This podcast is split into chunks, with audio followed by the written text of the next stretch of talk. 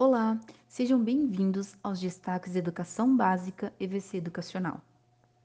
Os alunos que ingressarem no ensino médio a partir deste ano vão se deparar com uma novidade.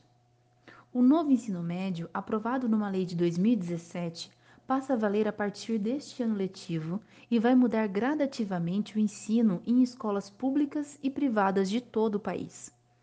Entre outros pontos, o novo formato prevê o aumento de horas letivas anuais, uma mudança na grade curricular e até no objetivo do próprio ensino médio.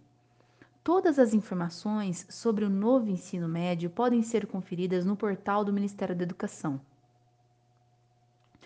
Dos 340.659 inscritos na reaplicação do Exame Nacional do Ensino Médio, o Enem, apenas 112.931 pessoas compareceram no último domingo, dia 9. Os ausentes somaram 227.728, o que representa 68,8% do total de inscritos. A maior taxa de comparecimento foi registrada entre pessoas privadas de liberdade ou submetidas a medidas socioeducativas que incluam privação da liberdade. Nesse caso, 63% dos 54.227 inscritos realizaram a prova.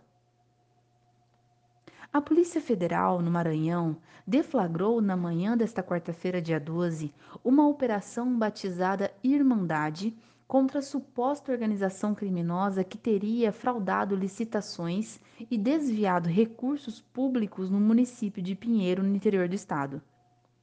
Entre os alvos da investigação está o prefeito da cidade, Luciano Genesio, PP, que foi afastado por ordem judicial.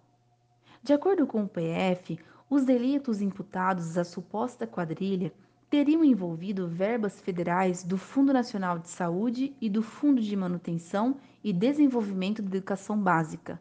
A investigação se concentra nos pregões 030-2018 e 016-2020, que custaram cerca de 38 milhões aos cofres públicos e deram origem a contratos firmados com empresas pertencentes aos membros da organização criminosa, diz a corporação. As escolas públicas e privadas do ensinos fundamentais e médios deverão promover a prática do xadrez, determina substitutivo aprovado pelo plenário do Senado Federal. O texto segue para a Câmara dos Deputados.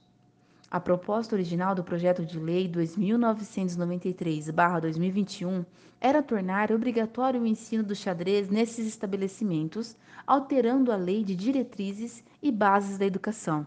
No entanto, a relatora, senadora Leila Barros, considerou que a inserção de disciplinas obrigatórias nos currículos escolares não é atribuição do parlamento.